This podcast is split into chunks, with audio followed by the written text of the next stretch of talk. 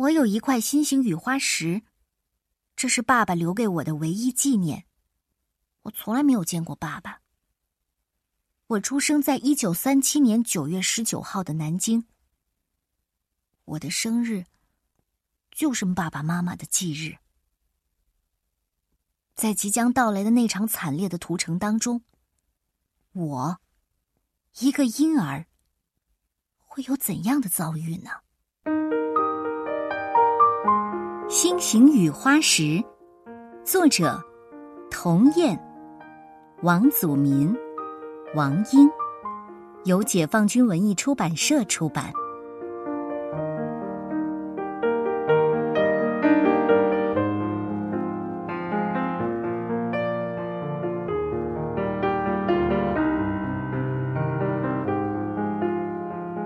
我有一颗心形雨花石，这是爸爸留给我的唯一纪念，也可能是他精心挑选了，准备送给妈妈的。谁知道呢？我只知道，我们家那时住在平市街一座很大很大的宅院里，五进的大院落呢。哥哥说，他从来没有见过那么阔绰的宅邸。我生于一九三七年，我百日那天，哥哥来到我们家。他是我家佣人方妈的儿子，一直跟奶奶住在乡下。村子被日本人包围，奶奶把他藏在地窖里，他才逃过一劫。那天是中秋节，那年的中秋节和往年的不一样。日本军机经常轰炸南京，家家户户把屋顶涂成青灰色，人心惶惶的。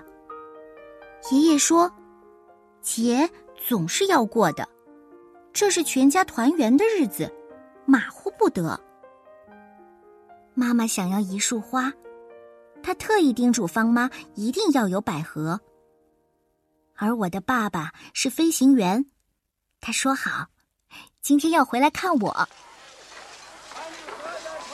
方妈和哥哥走过两条街，才找到一家卖鲜花的小店。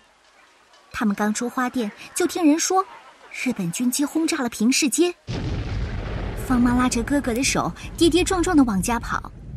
到了近前，才发现我们家已经变成废墟了。我的爷爷、奶奶。妈妈，还有姑姑和叔叔们，全都被埋在里面。方妈哭着转身，刚走出几步，她听到我微弱的哭声。方妈抱着我，找到爸爸的飞行大队。一个军官拿出一只精致的小盒子，盒子里装着一颗心形雨花石。他说。那是爸爸的遗物。爸爸驾驶的战机和日本军机激战，爸爸壮烈殉国了。从那天开始，方妈也成了我的妈妈。哥哥说，我特别爱哭，不过只要拿出那块雨花石，在我面前晃一下，我就会笑。也许。那是我与冥冥中的爸爸和妈妈在交流吧。每天都有日本军机来轰炸，南京城里的人们开始蚂蚁似的往外拥。妈妈简单的收拾了几件衣服，准备带着我和哥哥投奔乡下的亲戚。可是他们还没有逃出去，日本兵就进来了。哥哥和我们失散了。第二天早上。哥哥找到我们，妈妈身上的血水把我和他冻到了一起。他是用身体护卫着我，和爸爸留下的雨花石。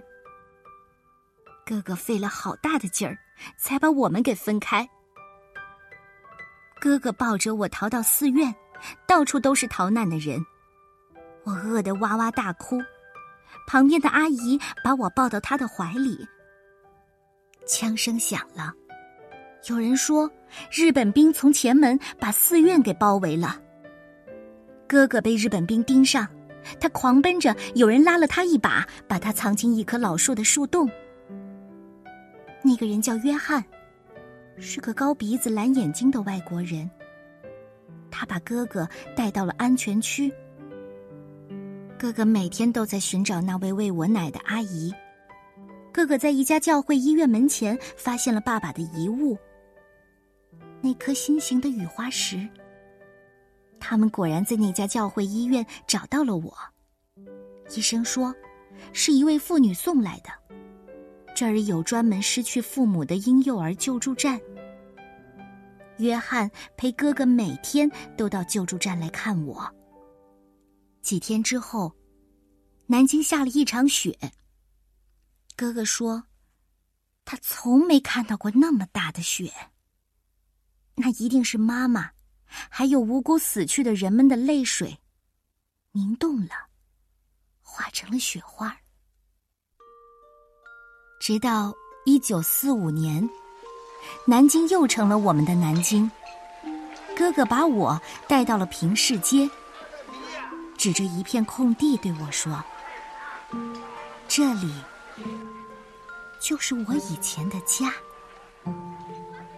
那是我的家，也是我的星形雨花石。”